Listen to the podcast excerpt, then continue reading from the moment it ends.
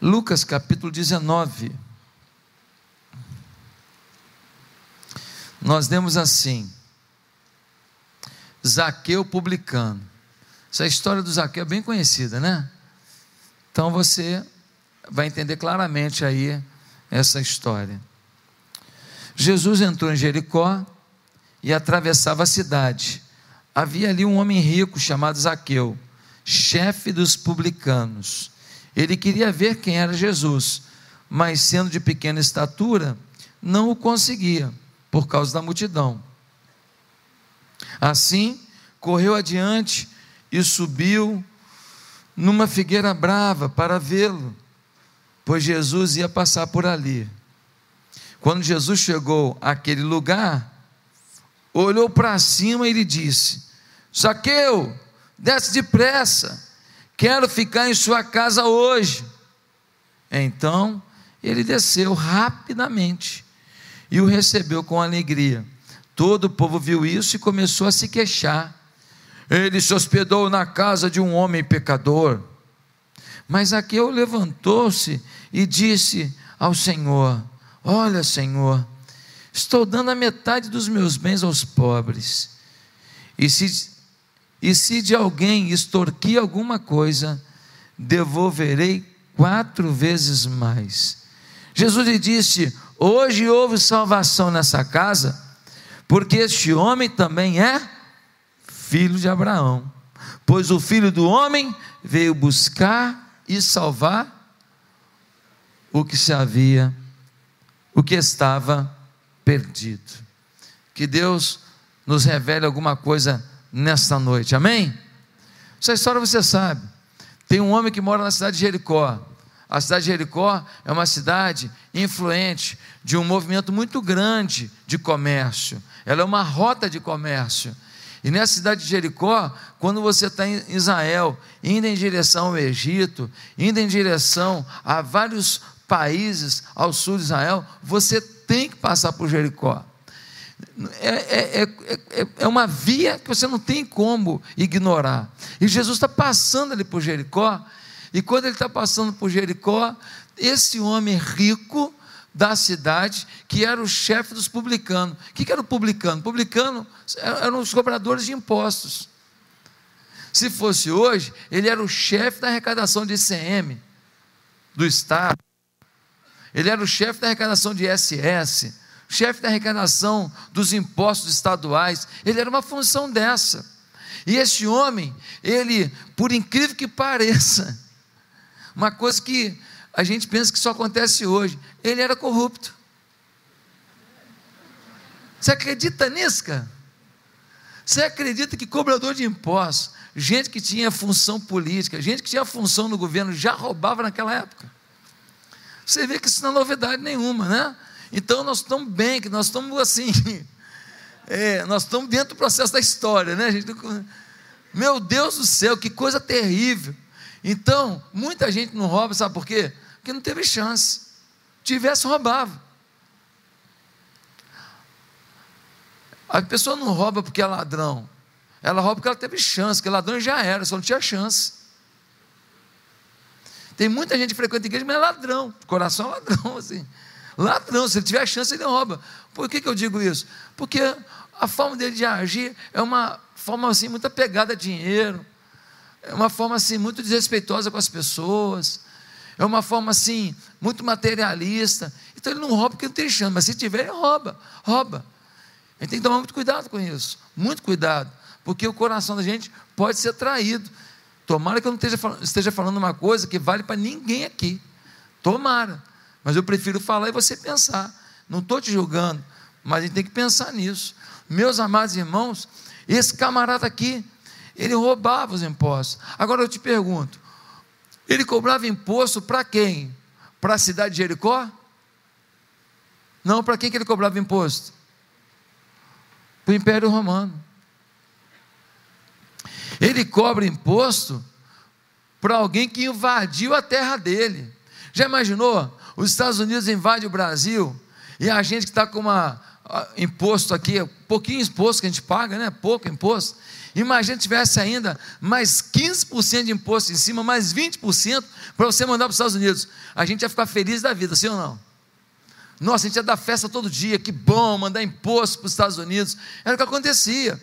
Eles tinham que pagar imposto. E o cara aumentava o imposto para botar o dele no bolso. O cara tirava das pessoas, roubava as pessoas, calculava para cima. E de alguma maneira, ele tirava imposto das pessoas. Ele é odiado porque ele cobra impostos e porque ele cobra de forma fraudulenta. Mas esse homem, ele ouviu falar de Jesus. Ele ouviu falar de Jesus e ouviu falar que Jesus fazia milagre. Que Jesus pegava uma pessoa ruim e fazia ele ser uma pessoa boa. Que Jesus pegava uma pessoa falida emocionalmente e dava para ele autoestima e alegria. Ele escutou que quando uma pessoa encontrava Jesus, essa pessoa começava a ter prazer na vida. Ele começou a ouvir que Jesus curava pessoas. Começou a ouvir que Jesus era o Messias, o Filho de Deus, o enviado de Deus à terra para mudar o coração das pessoas. Ele foi curioso. Ele quer ver Jesus. Só que ele tem uma estatura baixa. Ele é pequenininho. E aí ele não consegue atravessar a multidão para chegar até Jesus. E ele vê que Jesus está caminhando numa direção, ele tem uma ideia. Qual é a ideia dele? Fala, vou subir naquele sicômoro. É uma árvore, uma árvore que fica bem grande. Lá em Jericó, tem alguns sicômoros lá de centenas de anos, até hoje. Não vou dizer que é da época de Jesus, acho que não tem nenhum da época de Jesus, mas tem sicômoro lá de muitos centenários, lá em Jericó até hoje. Ele sobe no sicômoro daquele. Ele fica lá em cima. E Jesus vem andando, vem andando, vem andando. O sicômoro está ali. Jesus vem andando, a multidão atrás, multidão, multidão. Quando Jesus chega diante do sicômoro, ele olha para cima e fala assim: Zaqueu, desce depressa, porque eu quero pousar na tua casa. Agora você imagina, Jesus olha para cima, tem um homem, chefe da arrecadação da cidade, um homem importante, influente, em cima da árvore. O homem desce rapidinho, diz a Bíblia. Ele desce rapidinho. Jesus fala: Quero pousar na sua casa. Ele fala: é Para já. Eu estou com uma maquininha de Nespresso lá. Vem comigo, Jesus. Ele chega lá, recebe, recebe Jesus. E diz o texto que ele recebeu com alegria. Tem muita gente que você não imagina. Mas se você propusesse uma visita, ele te receberia com alegria. Tem muita gente que adorava você na casa dele para falar de coisas espirituais. Jesus chega lá, ele recebe com alegria, Jesus começa a conversar com ele. E o povo lá de fora, que viu Jesus entrando na casa de Zaqueu, como é que ficou? Ficaram muito felizes, não. Mas Jesus entra e vai pregando, e vai pregando, e vai falando. Lá pelas tantas, Zaqueu diz: Ó, se eu roubei alguém, se. Se está com dúvida, se eu roubei, eu quero restituir quatro vezes mais. Quatro vezes mais. E metade dos meus bens eu vou dar para os pobres. Meu querido, para o cara ter metade dos bens dele para dar para os pobres e ainda consegue restituir quatro vezes mais a quem ele roubou, roubou muito, hein? Se fizesse delação premiada, ia devolver um troco e ainda ficar com muito dinheiro. Irmão, roubou muito, mas ele mostra arrependimento, quebrantamento. Jesus vira e fala uma coisa tremenda, uma coisa que muitos de nós gostaríamos de ouvir da boca do próprio Jesus. Um dia vamos ouvir, face a face. Jesus diz assim: Esse é filho de Abraão, ou seja, esse nasceu na fé, esse é meu servo esse me vê como o Senhor da vida dele. Esse obediente. Esse não fica questionando. Esse não fica medindo esforços para mostrar sua generosidade e sua afinidade com a minha palavra, com a minha verdade. Esse está dentro do time. E aí a conclusão do texto foi: Jesus não veio para gente bonita, cheirosa, com leite rosa, sabão febo ele veio buscar quem estava perdido. E muitas vezes, nós queremos buscar quem já se achou. Queremos buscar pessoas de outras igrejas para vir para cá, porque vai vir para minha célula e tal, com tanta gente perdida do lado da sua casa. Com tanta gente perdida no seu trabalho, com tanta gente, aquela caderneta de telefone que você tem, aquela, tem mais de 100 números ali, era para você pegar o telefone e falar, vou ligar para 10 por dia, dá para vir na igreja. Custava nada, você ainda tem um plano ainda que você não paga. Custaria nada. Se você quisesse, ó, se eu abrir uma célula hoje, eu boto 50 pessoas lá em um mês. Passou, você bota, boto. Como é que você bota? Meu irmão, vou ter que. Porque eu falei que vou ter que botar, eu vou ter que me virar. Como eu não sei. Eu vou convidar, convidar, convidar, eu vou botar nas portas, eu vou ligar para todo mundo, porque se você falar, eu vou colocar na minha sala 50, você coloca. O problema é que a gente não fala. Um amigo meu falou: Eu sei como parar de fumar em um dia. É mesmo? Como que faz isso? Masca um chiclete especial? Come veneno? Como é que é o negócio? O que que faz? Falou, não, você fala para todo mundo que você parou de fumar. Aí, aí. E aí, meu irmão, quando tu pegar um cigarro, o nego vai falar, ah, tu não falou que tinha parado? Pronto. Agora você vai ter que parar mesmo de fumar, não vai ter jeito, que vai todo mundo te fiscalizar. falei, rapaz, faz sentido. Faz sentido. Então ela fala assim: ó, se me ver fumando, pode me xingar. Pronto, xingamento aí, você não aguenta. Você não volta a fumar. Um amigo meu falou isso para mim, faz sentido. Meus amados irmãos, que coisa interessante essa história. E essa história nos remete a uma coisa muito importante: visão. Fala-se muito em ter uma visão de vida, fala-se muito em se ter uma visão para os negócios, Fala-se muito em se ter uma visão para os estudos. Mas deixa eu te perguntar uma coisa. Qual é a coisa mais importante da vida da gente? Você pode falar assim, a família, tal. Não, Deus, não. No fundo, no fundo, na essência, são pessoas. O segredo da vida são pessoas. O cara mais rico do mundo, se ele não tiver com quem gastar, não tem graça. O cara mais rico do mundo, tendo com quem gastar, se ele não sentir que ele faz alguma coisa de bem para os outros, não tem graça. Se ele não sentir que ele produz alguma coisa, não tem graça. Eu te garanto, prova disso, que no Brasil nós temos história de milionários que eles só queriam ser o quê? Mais milionários. E de repente deixaram de ser tão milionários. Nós temos histórias de pessoas que tinham milhões de patrimônio que de repente decidiram dar uma tacada, botar tudo em risco para quê? Para ter mais tantos milhões. Mas o que ele fazia com X milhões e o que ele vai fazer com Y milhões é a mesma coisa. O cara que tem 10 milhões de patrimônio, o cara que tem 20 milhões de patrimônio, faz a mesma coisa. Viaja para o mesmo lugar, usa a mesma roupa, pode ter o mesmo carro. Chega uma hora, se você tem 10 milhões na conta bancária, qual a diferença? Você vai ter 50, 100, 200. Mas o homem quer ter 300, 400. E aí, dizem que um dos caras que foram presos da Lava Jato aí, comentou na prisão: É, eu acho que eu perdi a mão.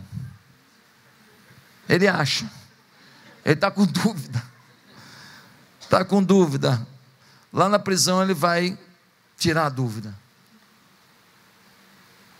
Meus amados, a sua visão para as pessoas é a visão mais importante da sua vida, sabe por quê? Porque a sua visão para as pessoas afeta seus negócios, afeta a sua família, afeta a sua casa, afeta o seu humor, afeta o seu dia a dia. Se você não tiver uma visão para o seu relacionamento com as pessoas, você bota a perder um monte de outras coisas que tem, que compõem a sua história. Se você tiver um plano, uma visão só financeira, cara, você vai se arrebentar, porque no meio dessa trajetória para ter dinheiro, você vai esbarrar com pessoas. Se você tem um alvo de ser pós-doc em metalurgia, querido, você vai ter que lidar com pessoas, com o orientador, com os colegas de pós-doc, você vai ter que lidar com a burocracia da universidade onde você está estudando. Irmão, pessoas estão no seu caminho para qualquer área que você vá negócio, sucesso, família, vitória, tudo. A sua visão para as pessoas vai determinar se você tem possibilidade de ter uma visão para alguma outra área da sua vida. Se você não tiver visão para as pessoas, você não tem visão para negócio, você não tem visão para empreender, você não tem visão para alcançar, você não tem visão para prevalecer, você não tem visão para se fortalecer, você não tem visão para sua família, você não tem visão para Deus. Por isso, nesse texto, hoje à tarde, enquanto limpava um chão, eu me lembrava que nesse texto, Jesus nos ensina que visão devemos ter para as pessoas. E eu quero pontuar de forma objetiva isso aqui. Qual é a visão de Jesus para as pessoas? Que visão devemos ter para as pessoas? Esta visão se confunde com a visão da IBA, com a visão da Igreja Batista Atitude. A visão da nossa igreja se confunde com aquilo que Jesus faz em Lucas capítulo 19, em direção a um homem chamado Zaqueu. Que visão é essa, pastor?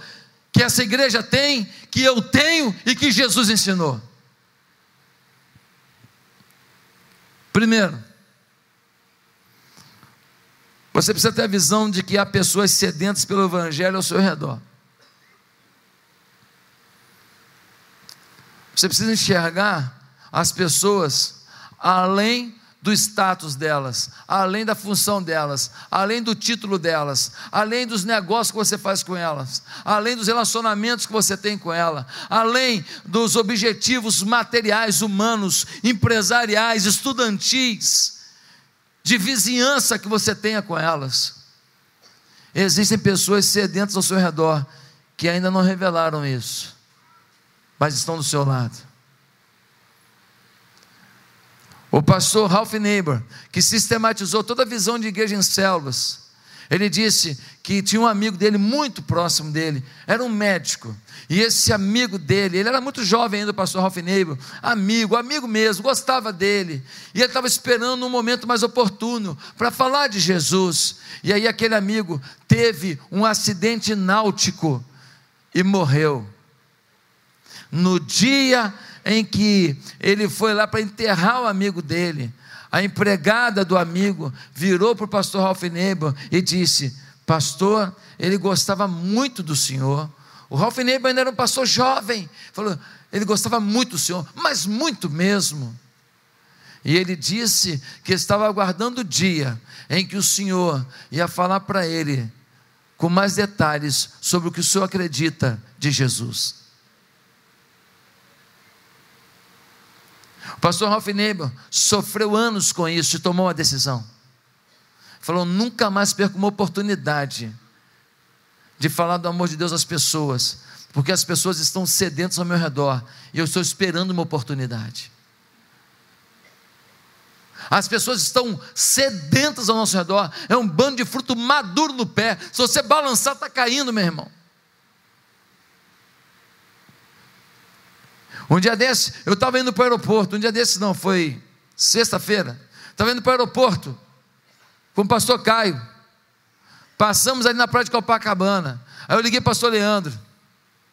Leandro, o que está fazendo aqui? Não está evangelizando, Leandro? Não foi? Fiquei brincando com ele. Não, o que, que me levou? Ah, foi o pastor Wallace, é isso mesmo. É, você foi comigo ontem. Estou confundindo, estou meio cansado aqui. Pastor Wallace, não, lembra que eu brinquei com o pastor? Leandro, você está fazendo, cara? Vem para a praia evangelizar, a praia está lotada. Tem gente jogando futebol, tem gente correndo, tem gente andando, tem gente chupando picolé, tem gente para lá e para cá, tem gente pegando sol. Leandro, tem mais de mil pessoas aqui na praia, vem para cá evangelizar, Leandro. Eu fiquei brincando com ele no telefone, porque é uma realidade. Eu falei para o Alisson, Alisson, se eu parar ali agora e começar a falar assim, você quer ouvir um pouco de Jesus? Se eu falar para um, vou tomar um não, falo para outro, tomo um soco, falo para outro, um pontapé, falo para outro, meu irmão, não é possível que se eu falar com 20 não vai ter um, vai falar assim, eu quero ouvir. Eu estava esperando ouvir. Duvido que não vai ter. Duvido. Duvido que não vai ter. Tinha mais de mil pessoas em frente à nossa igreja.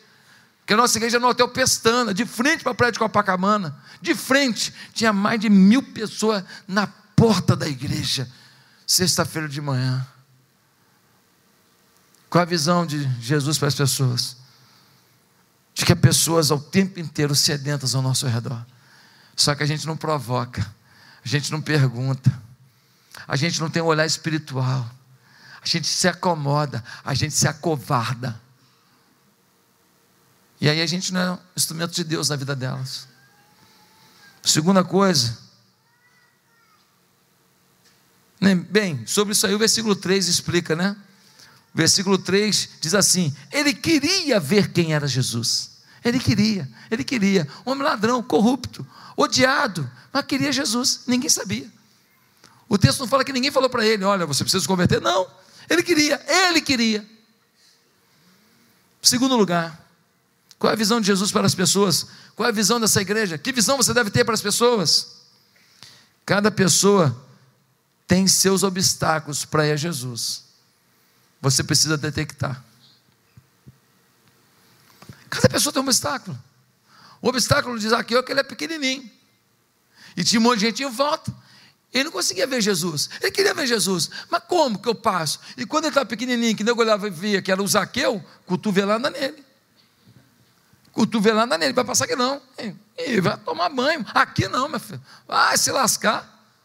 Fosse a pessoa do bem, você, você nem merece ver Jesus. Você é ruim. Você é vagabundo, você é ladrão.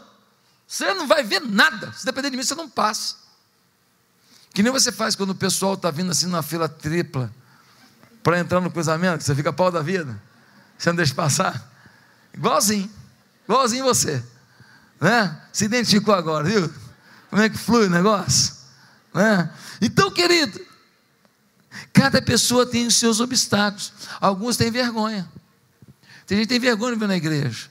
Alguns, a tradição da família é, é, muito católica, ou muito espírita, ou muito budista. Ou muito... Então ele acha que ele vai vir aqui na igreja e que nós vamos ficar falando de religião. E nós vamos falar, não é de religião, nós vamos falar de Jesus, vamos falar do amor de Jesus. O que ele vai fazer com a religião dele, o que ele vai fazer na vida dele, é problema dele. Eu estou aqui para pregar religião. Eu prego uma pessoa.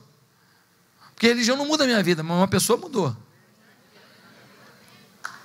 Amém? Prego uma pessoa. Eu prego o nome de Jesus, porque esse nome faz diferença na minha vida. Agora, religião, tal, sei que lá, isso, organização, isso pode, isso pode, pode até piorar minha vida. Pode até piorar, piorar minha vida. Porque eu posso ficar tão preso à estrutura que eu perco o conteúdo. E o odre novo, ele precisa do vinho novo. Não adianta ter odre sem vinho. Não adianta ter uma igreja bonita sem unção. Não adianta ter um discurso bonito e não ter a prática. Não adianta falar que Jesus é amor, que Deus é amor, se você não ama, se você é agressivo, se você é doente. Meus amados irmãos, Cada pessoa tem um obstáculo. E você precisa respeitar os obstáculos. Podia virar para o Zaqueu e falar assim: oh, por que tu não cresce? cresce aí, miserável. Ele ia falar assim: eu não consigo. Nasci assim. Tem gente que tem umas manias que para você é besteira. Tem gente que tem umas neuras que para você é bobagem, mas para ele é um gigante. Tem gente que não pisa na igreja, sabe por quê? Porque ele é famoso. Ele tem vergonha. Por isso que quando vem um famoso aqui na igreja, e vem muitos, eu louvo a Deus que você não pede autógrafo, que você fala, pode tirar uma foto comigo, posso fazer um selfie? Eu louvo a Deus que você não faz isso, porque quem faz isso que está aqui não é da nossa igreja, é gente de fora que faz, da nossa igreja não vai fazer isso, não vai. O artista que vem aqui, ele vem aqui como ser humano, não como artista. Lá no show, você quer tirar uma foto com ele? Você tira. Lá no shopping, você encontrou com ele, você tira uma foto? Não, aqui não. Que se o Pelé vier, Ele está doido para vir. Ele, ele, é que ele não sabe o endereço ainda. Mas na hora que o Pelé vier, o Pelé tem que sentar aqui e no final, tal, e na hora que ele vier na porta, eu vou falar assim: qual é o nome do senhor mesmo? Aí ele vai falar, o que ele vai falar para mim? O que ele vai falar? Ele vai falar que meu nome é Edson. Ele vai falar meu nome é Pelé.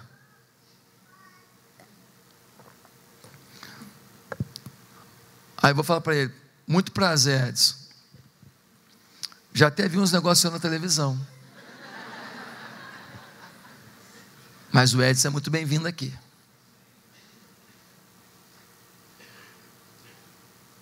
E se eu estiver atendendo ele ali e você tiver ficar esperando, você fica chateado?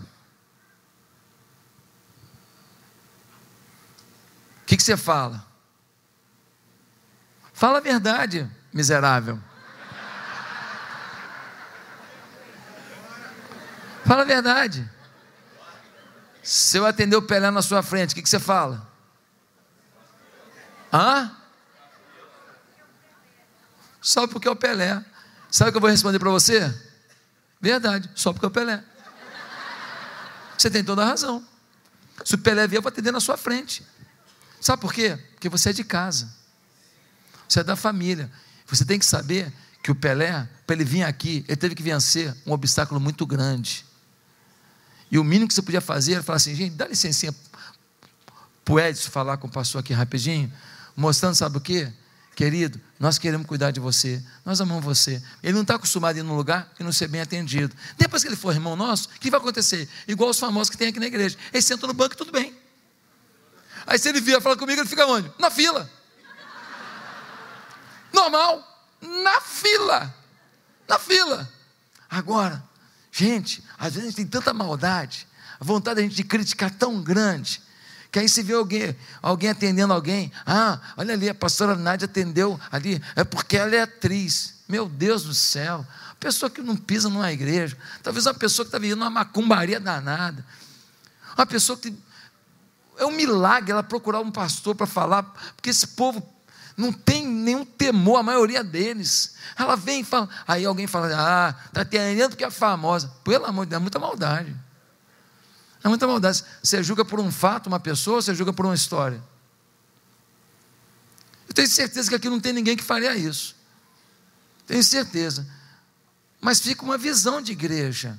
Da gente ser inteligente, da gente ser sábio na condução de uma pessoa e de outra. Quando chega uma pessoa ali, muito pobrezinha, muito simplesinha, para pedir uma cesta básica, a gente também dá maior atenção para ele, sabia? Ele leva até um presente para casa, uma cesta básica. Aí ninguém fala nada. Por que, que ele vai ganhar? Ninguém fala isso. Mas ele ganhou, você não ganhou a cesta básica. Ele ganhou.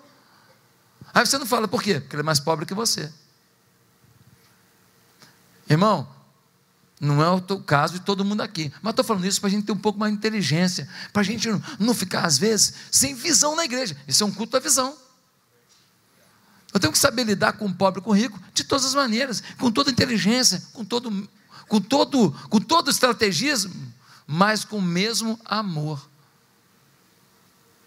Cada pessoa responde de uma maneira, cada pessoa espera de uma maneira, sim ou não? Então a gente precisa ter essa inteligência, queridos. Cada pessoa tem seu obstáculo. Terceiro, qual é a visão de Jesus para as pessoas? Muitos não conhecerão o Evangelho se não olharmos para eles. As pessoas querem, eles têm obstáculos, só vão vencer obstáculos se você olhar para ele. O homem queria ver Jesus, o homem queria um contato com Jesus, mas ele ficou distante, em cima do sicômoro, que é a única opção que ele tinha. Ele não conseguiu furar o bloqueio. Aí diz o texto no versículo no versículo 5, olha que diz o versículo 5. Quando Jesus chegou àquele lugar, olhou para cima. Olhou para cima. Olhou para ele. Olhou e falou: Ei, você é importante para mim. Ei, está querendo me ver, né? Daí de cima você não vê meu rosto. Olha para mim, ó. Tá vendo? Quero ir na tua casa. se você não olhar para as pessoas ao seu redor, se você não olhar para as atitudes deles, se você não olhar para o comportamento deles, para a expectativa deles, se você não der atenção às carências deles, se você não estiver disponível para eles, você nunca vai saber o quanto eles estão interessados em saber por que, que você é um crente em Jesus. Mas nós estamos ocupados, não estamos? A vida está corrida, não está? É muito problema, não é? Tem muita coisa errada acontecendo, né? Alguns de nós alguns de nós estão enfrentando problemas que têm impedido você de respirar o perfume do primeiro amor. Eu te entendo, mas eu queria dizer para você que não vai adiantar você esperar que a vida transforme isso, que a vida faça com que você volte a uma paixão alucinante por Jesus. Você vai ter que pavimentar o seu caminho. Pega a sua pá de pedreiro e faz o caminho. Você vai ter que dizer para Deus: Deus, eu quero que o Senhor faça isso na minha vida. Eu quero essa mudança. Eu estou mal mas eu estou convicto de que eu estou mal, sabe por quê? Porque eu tenho a consciência de que existe o melhor, eu já vivi algo melhor, eu quero viver algo melhor. Meus amados irmãos, nós temos que olhar para as pessoas, e para isso nós temos que olhar com o olhar de Jesus, um olhar de paixão, um olhar de quebrantamento, um olhar de carinho, um olhar de, assim, salvador um olhar conquistador, um olhar entregue. Eu estava lá no enterro, na segunda-feira, chegou um pastor amigo meu, ele entrou com um olhar de compaixão tão grande. Eu reparei aquilo.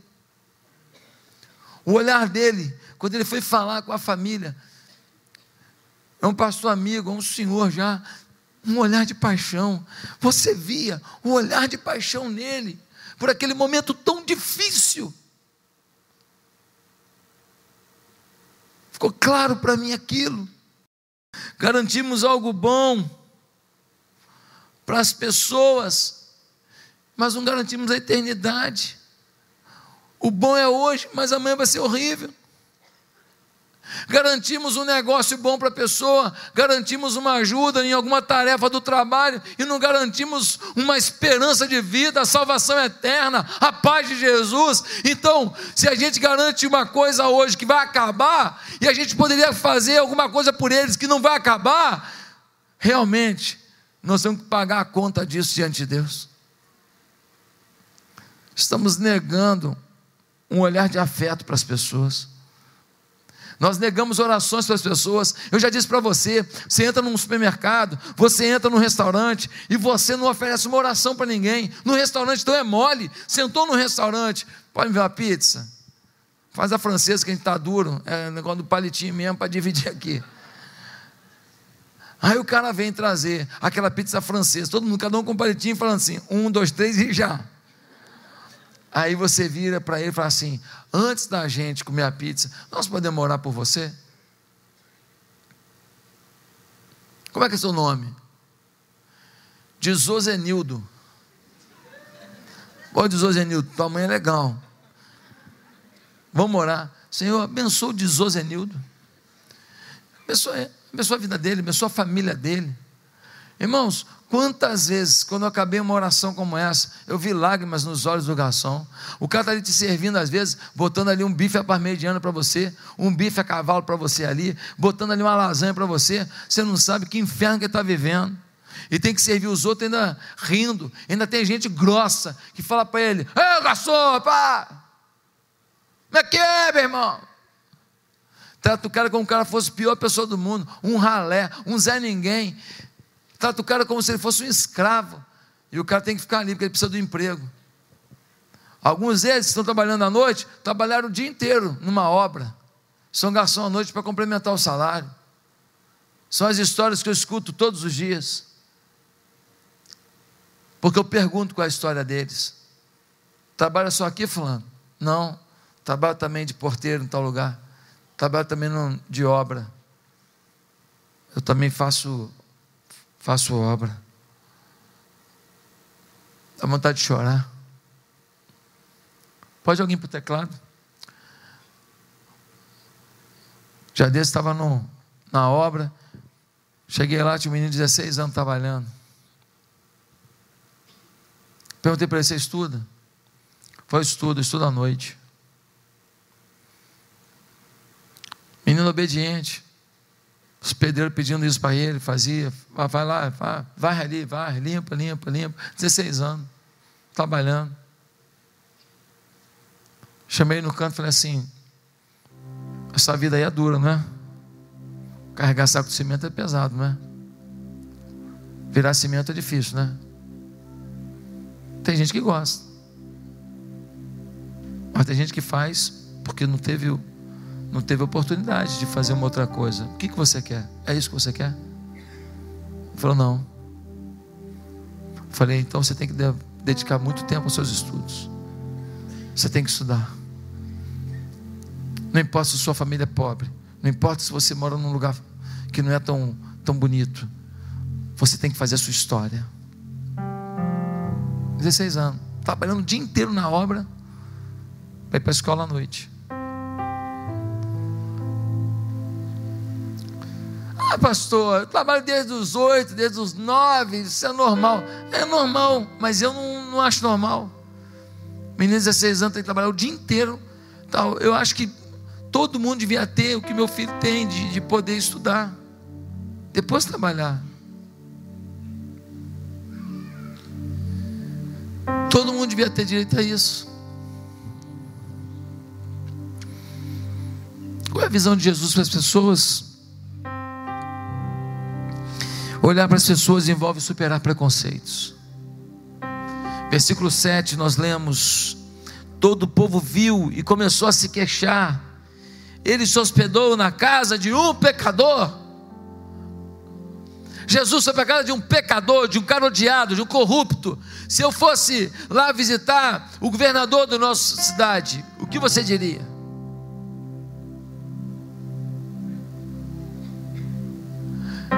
Se eu sair para comer uma pizza com um bicheiro, o que você vai dizer?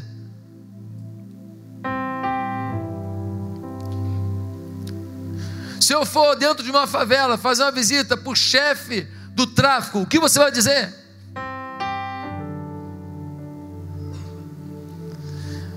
Antes de dizer o que você ia dizer, responda se Jesus iria.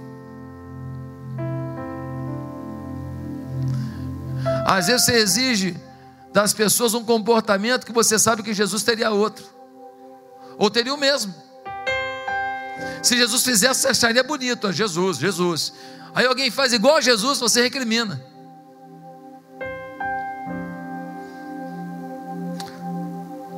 Queridos, homem rico, corrupto, bandido, desprezado pela sociedade.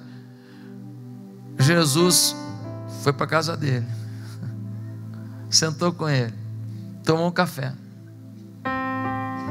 comer um pão com manteiga. Quantas vezes a gente tem preconceito porque o cara é pobre? Às vezes tem preconceito porque o cara é rico. Tem preconceito que não sabe ler. Às vezes tem preconceito porque lê muito.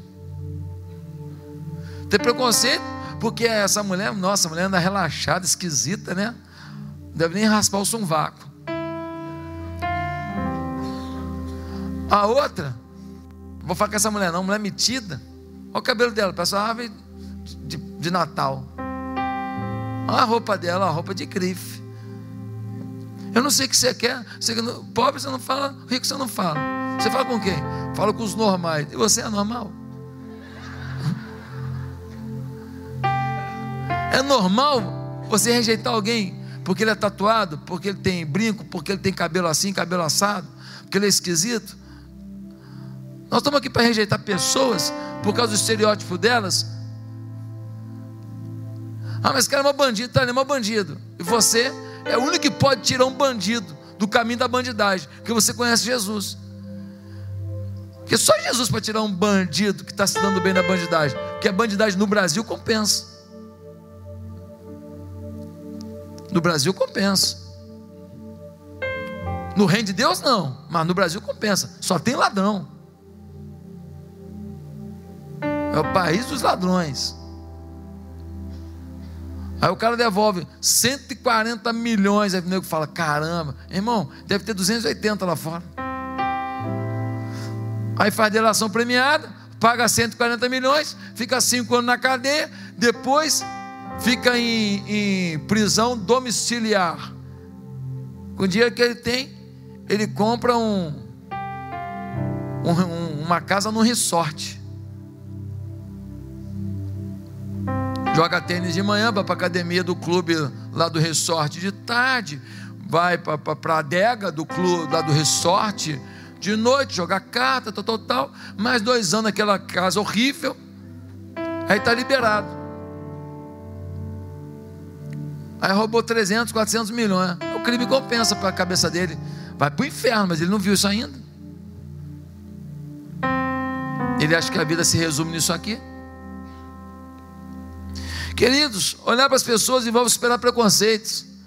Se o cara é tatuado, se o cara é fedido, se o cara é rico, se o cara é lindo, se o cara é bonito, se o cara é feio, se a mulher é esquisita, se a pessoa é homossexual, se a pessoa é heterossexual, se a pessoa não, não é assexuada, não importa, temos que amar pessoas.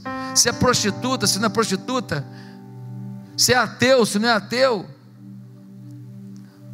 Qual o limite do nosso amor? Qual o limite do nosso amor? Teve que amar pessoas, amar pessoas. O apóstolo Paulo diz: Olha, eu fiz isso pelos que eram assim, fiz aquilo pelos que eram assado. Eu me fiz de tudo para com todos a fim de ganhar alguns. Qual é a linguagem dele? É gíria? Vou falar em gíria. E aí, compadre, beleza? Só que a minha gíria são antigas, ele tem que entender. A minha gíria são antigas.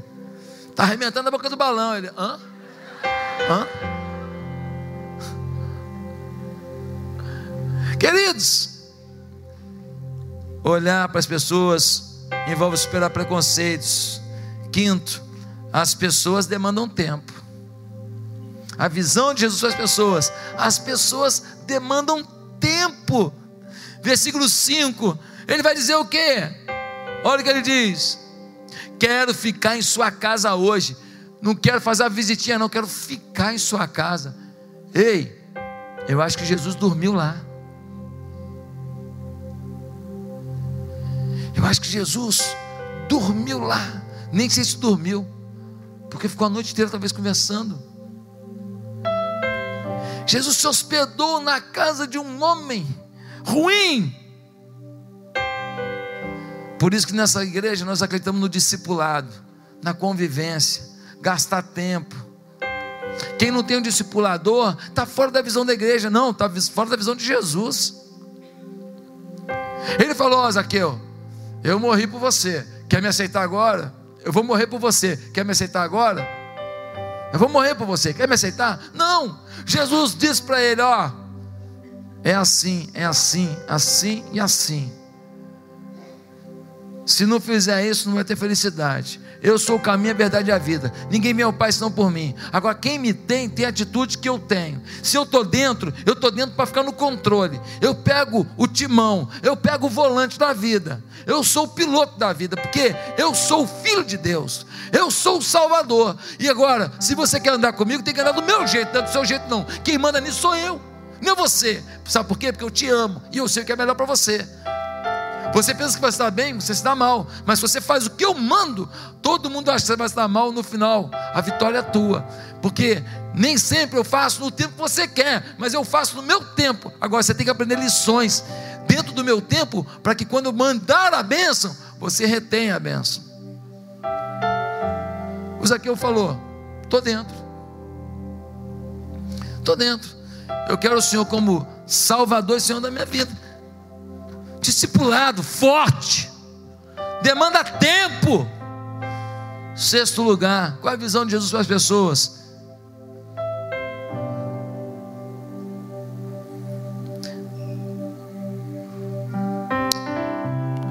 Exija atitude madura das pessoas. Qual a visão de Jesus para as pessoas?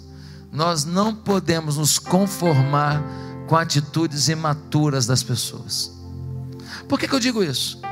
Porque o Zaqueu encontrou com Jesus, falou um monte de coisa, Jesus falou um monte de coisa, no final da conversa ele fala assim: Jesus, aqui ó, se eu entender que eu estou dentro do que o senhor falou, metade do que eu tenho já vou dar para os pobres, não é mais minha prioridade. E sabe por que eu acho que não era prioridade dele também? Porque me parece que ele é um homem solitário. Não fala da mulher de Zaqueu junto com ele. Não fala de filho na casa. Zaqueu Jesus é um homem podre de rico e podre de solidão. Ele fala: Jesus, o Senhor trouxe esperança para mim. Nem mulher eu tenho, nem família eu tenho, não tenho nada. Eu sou um homem cheio de dinheiro e um homem ruim. Esse povo me odeia, não é por nada não, nem à toa não. Porque eu mereço isso mesmo. Bicho ruim que eu sou, só penso em dinheiro, só penso em mim, quero levar vantagem em tudo, mas aqui eu recebo o Senhor como o Senhor da minha vida, então metade do que eu tenho eu dou para os pobres, e para quem eu roubei eu pago quatro vezes mais. Se não sobrar nada, não sobrou, se sobrar, eu vou viver com aquilo ali, porque minha prioridade agora não é meu dinheiro, minha prioridade agora é o meu Jesus. Maturidade. Sabe o que define a sua maturidade? Ao tempo de igreja, pastor. Ah, pastor, sabe o que define a minha maturidade? É que eu já sou batizado. Sabe o que define a minha maturidade? É que eu sou líder de célula na igreja. Ah, não, sabe o que define minha maturidade? É que eu tenho muitas áreas da igreja onde eu já trabalhei. Não, querido, o que define maturidade é compromisso. Não tem maturidade quem não tem compromisso. Maturidade é compromisso. Um cara maduro com a família tem compromisso com a família. O cara não sai, volta no outro dia, que se dane a mulher. Não, tem compromisso. O filho não sai sem avisar, volta a hora que quer, diz respeito do pai, não, tem compromisso. Maturidade é compromisso. Na igreja, nós temos o compromisso nível 6. A pessoa vem para um culto no domingo, a pessoa vem para a célula, a pessoa ela tem um discipulador, a pessoa faz um tempo de oração e de Bíblia todo dia, que é o TSD, tempo a sós com Deus, a pessoa vem no Tadel todo domingo, e a pessoa também estuda as classes da nossa escola ministerial. Quando uma pessoa faz as seis coisas, ela tem compromisso nível 6. Pastor, mas é muito difícil, é muita coisa. Deixa eu te falar uma coisa. Três, se você quiser, faz no domingo mesmo. A escola ministerial, o Tadel e o culto. No domingo mesmo. O discipulado, gente, o discipulado é qualquer hora, qualquer dia. É fazendo uma caminhada, é almoçando junto uma vez por semana. Não deu para encontrar porque aconteceu alguma coisa? Dá uma ligada, bate um papo no telefone. Tempo a sós com Deus. Meu Deus, você tem que fazer a hora que você puder. É de manhã, de tarde, de noite? De preferência de manhã. De preferência de manhã, sabe por quê? Porque o maná cair, o povo colhia de manhã. Você tem que pegar um maná do céu de manhã, porque você não sabe se você vai ter chance de se alimentar durante o dia. Já pega o teu maná, já pega. O que vier depois é lucro, mas já pega o maná. Pronto. Compromisso nível 6 cumprido. Não tem dificuldade nenhuma. Célula uma vez por semana, discipulado a hora que der, tempo a sós com Deus, eu faço. Na minha casa, indo para o trabalho, está lá no ônibus do condomínio, pá, vai orando, clamando a Deus, ouvindo um som, adorando. Irmãos, pelo amor de Deus, maturidade é liderar. Uma pessoa madura, ela lidera no reino de Deus. Uma pessoa madura não se sente satisfeita de sentar num banco e falar assim: vem a mim, vem a mim, vem a mim, vem a mim. Não, ela quer doar, ela quer abençoar, ela quer ser instrumento de Deus, quer ter experiência com Deus. Eu me lembro que teve um acampamento e alguns adolescentes que hoje são heróis da fé aqui na igreja. Esses meninos, quando cai uma pessoa endemoniada lá, fala assim: vamos chamar o pastor. Eles falam: não chama não, é com a gente. Eles queriam expulsar o demônio de qualquer jeito, chamar ninguém para ele. Deixa a gente ter experiência da gente. Eles queriam ter a experiência de ser instrumento de Deus para expulsar o demônio. Expulsaram o demônio. Eles vão repassar para os outros a oportunidade? Não. Se veio, então é com a gente. Queridos, Deus tem muitos desafios, mas a hora que você disser assim, é para mim, Deus vai colocar na sua mão. A frase daqui da igreja, que quem não decorou ainda vai ficar em recuperação, é: você nunca saberá o que é capaz de fazer sem tentar. Eu estou olhando aqui para pessoas que um dia podem estar pregando aqui